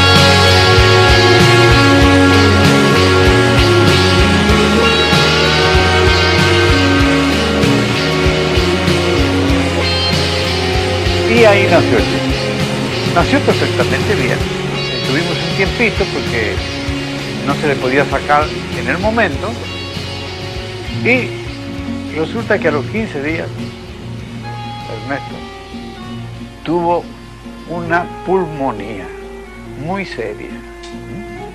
Que quizá esto fuera el verdadero origen de su asma. Y ahí estuvimos, más de 7 u 8 días, mirando el bebé. Yo recuerdo y nunca me voy a olvidar, yo estaba realmente muy apenado y mi diagnóstico era malo. No comía, no tomaba leche, pero de pronto vi que se prendió de la teta la madre, hizo un gesto de alegría y le dije, vieja, le dije a Celia, el chico se salvó. El chico se salvó. Y qué suerte que se salvó el chico. Porque mm, vivió mucho después. Y vivió mucho, tuvo muchas cosas para aprender. Y hubo algunas cosas que no aprendió el chico. Porque las hijas del Che dicen, el papi era machista. Eh, Luciana Pecker le pregunta a Julia, ¿la figura materna influyó en la imagen de las mujeres para el Che o él era igualmente machista? No se puede responder con un sí o un no. El Che era un hombre de su generación, nacido a fines de la década del 20. Los machistas no salen, no nacen de un repollo. Pero es verdad que el Che tiene gestos machistas y el principal es su carta de despedida, en donde les confía a sus hijos varones, Camilo y Ernesto, la continuidad en el esfuerzo de la construcción de Cuba. Pero él tiene hijas mujeres, Hilda, Aleida y Celia, a las que no menciona como continuadoras de la revolución y que después efectivamente fueron continuadoras de la transformación en Cuba. Incluso su mujer, Aleida March, también lo acompañó en la guerrilla. Él sabe por experiencia propia que estamos en un pie de igualdad, pero cuando llega el momento de una definición de despedida, confía el mandato a los varones. Por eso una de las hijas del Che hoy define, el papi era machista. Una tarea que le quedó quizás para trabajar en las próximas vueltas del alma, si es que existe la reencarnación, que le quedó al alma del Che, esa cuestión, ¿no? Ernesto se murió, Ernesto Guevara Lynch, el papá, a los 87 años, en el 87. Y Celia se murió dos años antes que su hijo. Quizás pienso yo que inconscientemente decidió esa fecha para no ir contra la ley natural, ¿no? Para no tener que ver el espanto. Al Che lo capturaron el 8 de octubre del 67 y el 9 lo mataron. El ejército boliviano hizo con su cuerpo lo que se le ocurrió, y lo que se le ocurrió no son cosas muy lindas. La creatividad de los ejércitos suele tener que ver con mutilaciones, fotos morbosas y demás. Sobre este tipo de cosas hablamos con Roberto Ignacio Lobos, un conocedor, un hombre de Chile, un conocedor de estas historias del Che, y pegadito un poema de Benedetti que canta con el rally. Al Che Guevara le cortan las manos después de muerto, principalmente porque el ejército boliviano incurre en una barbaridad después cuando el Che Guevara es, detenido el 8 de octubre, eh, puesto que cuando el Che Guevara le, lo detienen y, le, lo tienen lo tienen mantienen preso durante un día, claro, y muere el día 9. El día ese, después de que, de que es capturado, recibe una serie de disparos que no quedan registrados en, en la autopsia. Que luego, 10 años después, cuando encuentran el, el cuerpo del Che, se descubre la cantidad de disparos reales que tenía. Eh, luego de que es asesinado, digamos, por la bala que, le da muerte, lo que hace el ejército boliviano es, eh, digamos, maltratar el cuerpo, balasearlo luego que el Che Guevara hubiera caído muerto, digamos. Eh, hay, mu- hay muchos eh, rumores sobre la muerte del Che. La verdad es que eh, ahora, tanto tiempo después de esto, eh, uno más o menos va descubriendo la verdad y se va dando cuenta que la verdad eh, es que el Che Guevara fue detenido, no fue caído en combate, eh, pero que sufrió una serie de atropellos, digamos, a su cuerpo después de muerto por el ejército boliviano. Eh, como el ejército boliviano incurre en este en estas barbaridades, sin permiso, sin autorización de nadie, qué sé yo, lo que se ven obligados es a esconder el cuerpo. Esto tenía razones políticas y también por el tema este de que se le había pasado la mano a los. Claro. Eh, las razones políticas principalmente son de no dejar en Bolivia un lugar físico para que al Che Guevara le hicieran homenaje después de muerto. O sea, que no hubiera un lugar físico en el cual los bolivianos se pudieran movilizar hacia una tumba del Che. Como sucede con otros revolucionarios en el, en el mundo, eh, donde las tumbas son un, un monumento de concentración política generalmente, y no es extraño porque también se ha hecho con otro guerrillero importante, en el caso argentino, con Mario Roberto Santucho, del cual también no se sabe dónde está su cuerpo hoy en la actualidad, después de la última dictadura militar y que fue asesinado, eh, todavía no, no hay un lugar físico en el cual rendirle homenaje. Entonces, eh, la- el objetivo político era ese. El tema de cortarle las manos eh, fue idea de Rodríguez. La gente de la CIA, y pues se empiezan a preguntar, bueno, ¿qué hacemos con el cuerpo? Si lo enterraban, si lo entregaban o no lo entregaban y qué sé yo. Entonces ahí deciden eh, esconderlo justamente por las razones que te dije, pero tenían que dejar una prueba de que el Che Guevara había sido asesinado. Porque al Che Guevara lo habían dado por muerto millones de veces. De hecho, eh, las primeras noticias que llegan a Cuba y se hacen conocidas es que el cuerpo del Che lo queman. Claro. O sea que después se descubre que no fue así, puesto que en el hospital en el que le hicieron la autopsia no había horno quematorio. Así que al Che Guevara no lo quemaron.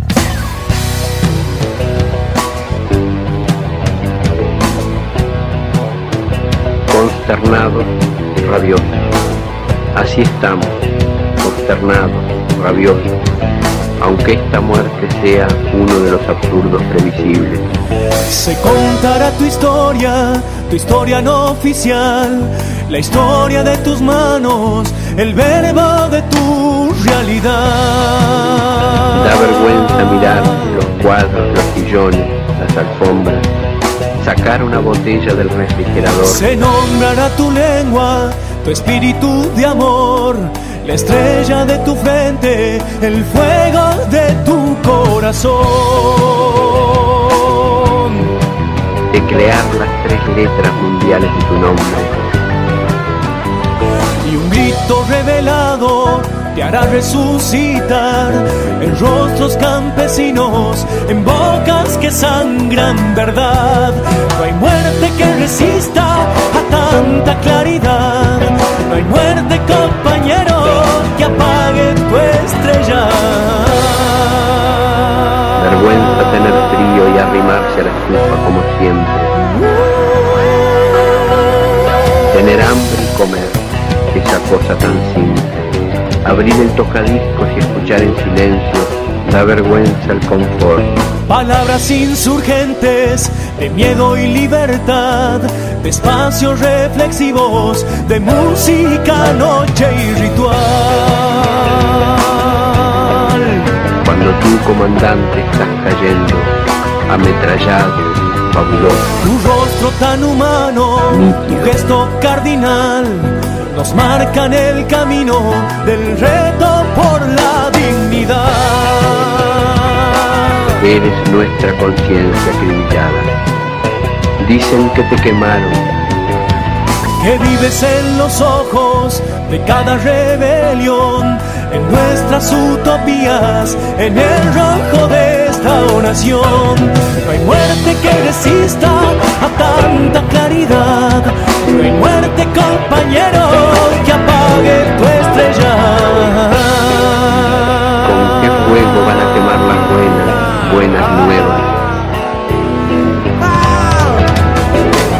La irascible ternura que trajiste y llevaste con tu tos, con tu barro.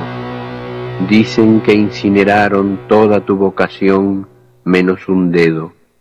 Basta para mostrarnos el camino, para acusar al monstruo y sus tizones, para apretar de nuevo los gatillos. Así estamos, consternados, rabiosos, Claro que con el tiempo la plomiza consternación se nos irá pasando, la rabia quedará, se hará más limpia. Estás muerto, estás vivo, estás cayendo, estás nube, estás lluvia, estás estrella.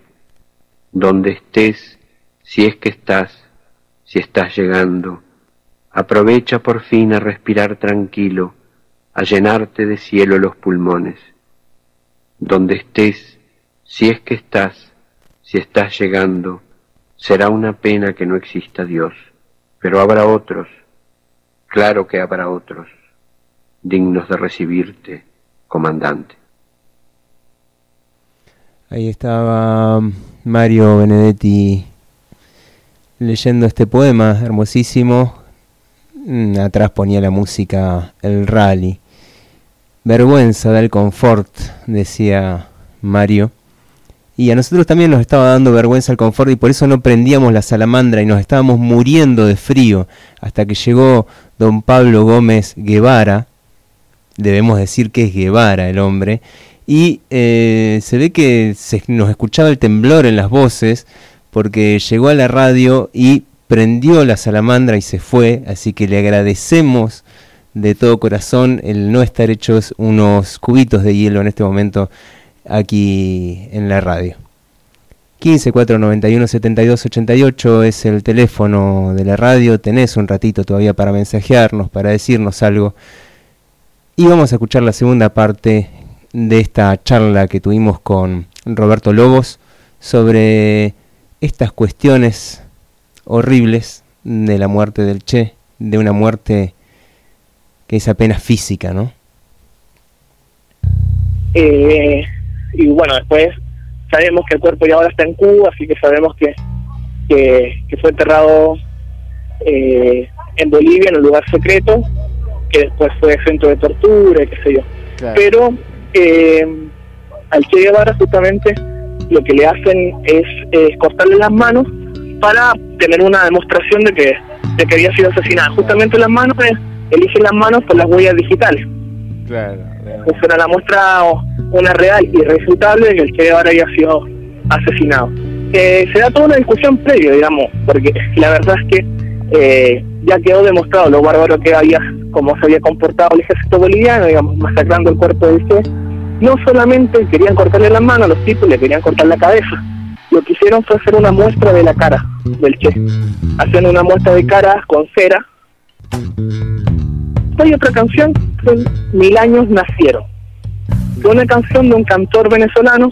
El tipo en esa canción tiene bastantes frases justamente haciendo la idea de que con las manos del Che, digamos, más allá de que haya fallecido, eh, esas manos del Che eh, simbolizan prácticas, simbolizan unos ideales, simbolizan eh, una idea de construcción de, de, una sociedad mejor, digamos, para no solamente para la juventud, sino que para cientos de personas en el continente, sobre todo porque el cantor Ali Primera cantaba en los 70, así que eh, lo que hace es como masificar el tema es justamente esto de las manos, diciéndole que con las manos que quedaron del Che se puede hacer bastante, digamos, solo con las manos del Che, digamos que fue un hombre trascendental, digamos, más allá de que era un héroe alcanzable al cual cualquiera podría llegar, digamos, si siguiéramos su camino, eh, no era un, un hombre, digamos, para endiosarlo, sino que eh, hizo lo que, lo que podemos alcanzar a hacer todo, digamos que eso, es algo eh, sumamente atrayente en el que, que un héroe alcanzable, digamos que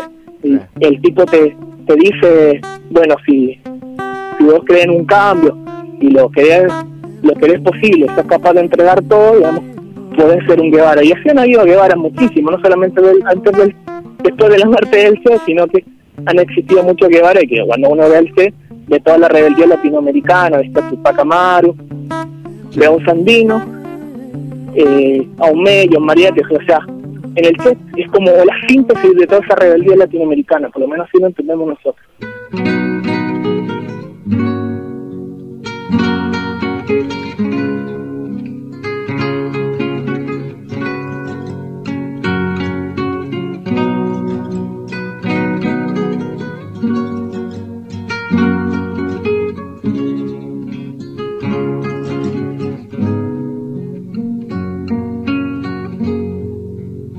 Hacen mil hombres nacieron, múltiples como la caña, las de un niño, hombre y pueblo.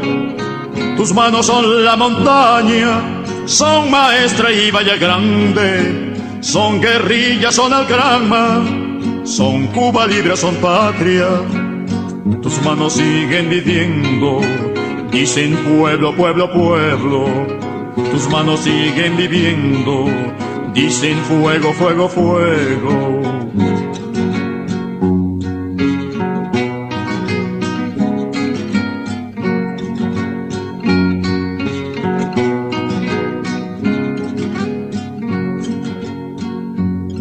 Tus manos aún muertas están viviendo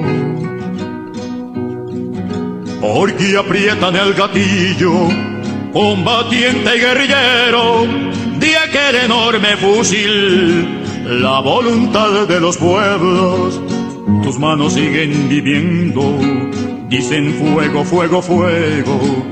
Tus manos buscan tu cuerpo, dicen pueblo, pueblo, pueblo.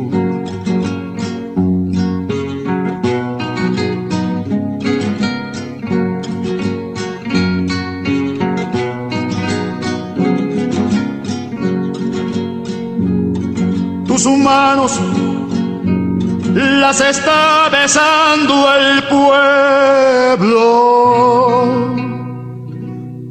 Tus manos, tus manos, che, tus manos llenan de fe, llenan de fe en la victoria. Tus manos, tus manos, che, cantando les dice el pueblo, hasta siempre venceré.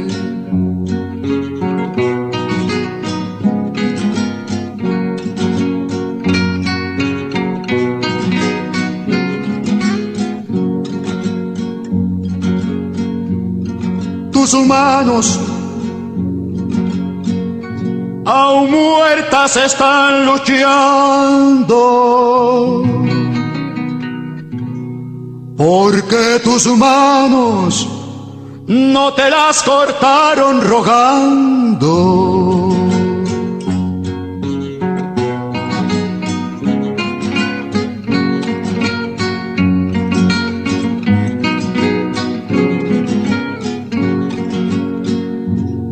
Tus manos aún muertas están luchando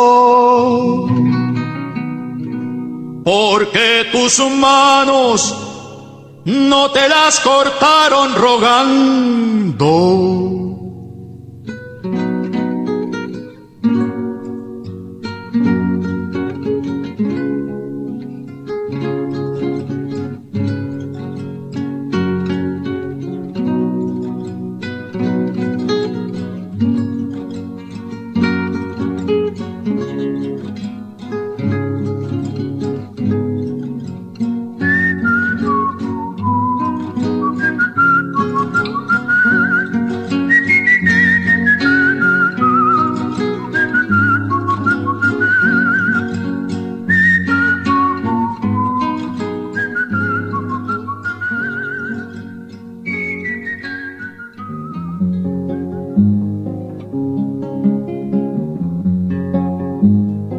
Contradictorio cuadro el de América.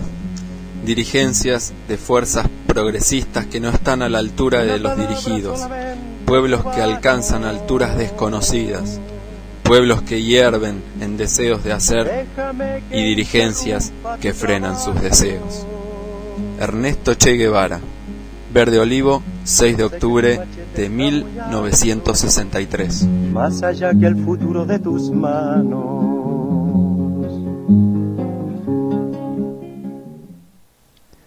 Ahí estaba Ali Primera dejándonos una canción. No era Chávez cantando una canción, era Ali Primera, que bueno, se ve que los venezolanos tienen una voz así contundente eh, para decirnos las cosas. Nos estamos yendo ya de este programa, de este mundo entre comillas del día de hoy, que se dedicó a un nacido en 1900, Ernesto Guevara Lynch, el papá del Che Guevara. Y nos quedamos también con las palabras de Roberto Lobos que nos decía que, que nos sacaba un poco del mito al Che, ¿no? Y que nos lo ponía en el lugar de, bueno, todos podemos ser Che, todos somos cada uno, digamos, ¿no? Pero basta con construir de verdad, con toda el alma y componer el corazón y, y ahí está el Che, y ahí estamos nosotros. Así que nos vamos yendo, si les parece, hasta el próximo domingo. En breves minutos ya está por comenzar eh, nuestro amigo Quique Pessoa, que tiene su programa aquí los domingos. Está llegando, ahí está golpeando la puerta Quique Pessoa. Em, no lo vamos a dejar entrar porque si no se pone a hablar sin parar muy velozmente. Eh, pero ya en cualquier momento empieza el programa, a las 7 empieza el programa de Quique. Y si lo estás escuchando el martes, prepárate porque se viene que falta de respeto. Nos estamos yendo entonces el domingo que viene, 1901, un nacido en 1901, Severino Di Giovanni. Increíble porque en dos, en dos semanas pasamos de Borges a Di Giovanni. Eh, usted va a quedar un poco mareado, mareada seguramente con estas cosas. Nos vamos yendo. Muchas gracias, Martu. Un placer tenerlo aquí, de aquel lado del vidrio. Y bueno, muchas gracias a todos los que estuvieron escuchando. Nos vamos con otro tema de los búnker, en realidad un tema de Silvio Rodríguez, hablando de leyendas, de mitos y de sacarlos de los mitos a, a nuestros seres humanos. Leyenda de, los, de Silvio Rodríguez por los búnker. Al amanecer, algunos ojos ya eran de la oscuridad y huyeron hacia las tinieblas del ayer, con un puñado de semillas por sembrar, con un puñado de promesas por crecer.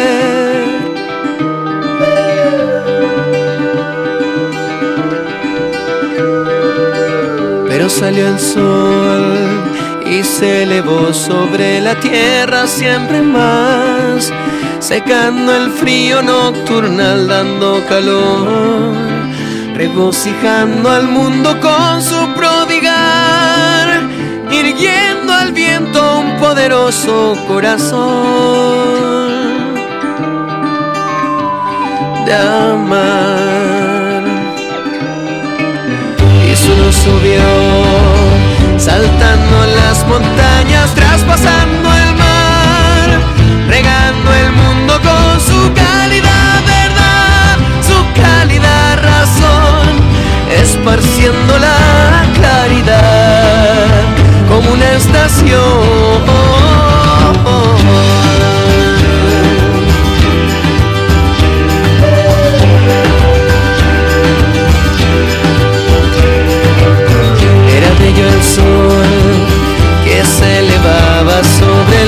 El siempre más, con su destierro de nevada, su canción, su semillero en jubiloso despertar, erguido al viento el poderoso corazón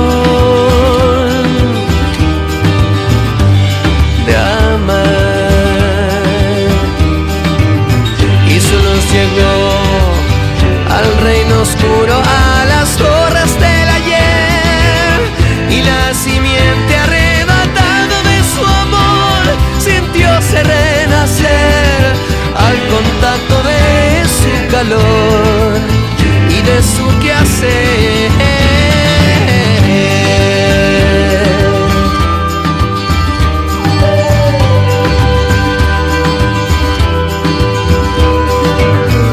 Luego al final, a la hora en que se suponía atardecer, sintieron que la luz quedó en su respirar, como una sangre de la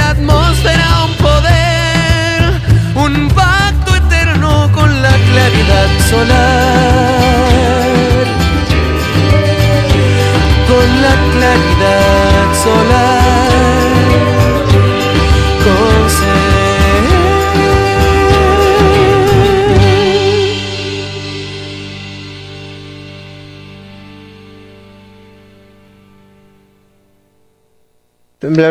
bla bla bla bla bla bla bla bla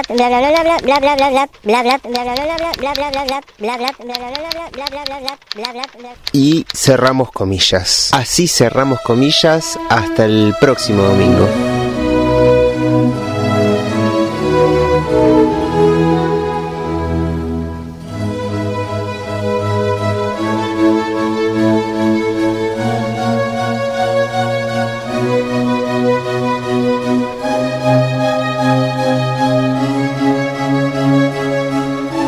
Cerramos comillas. Hasta el próximo domingo a las 5 de la tarde por Radio Fogón.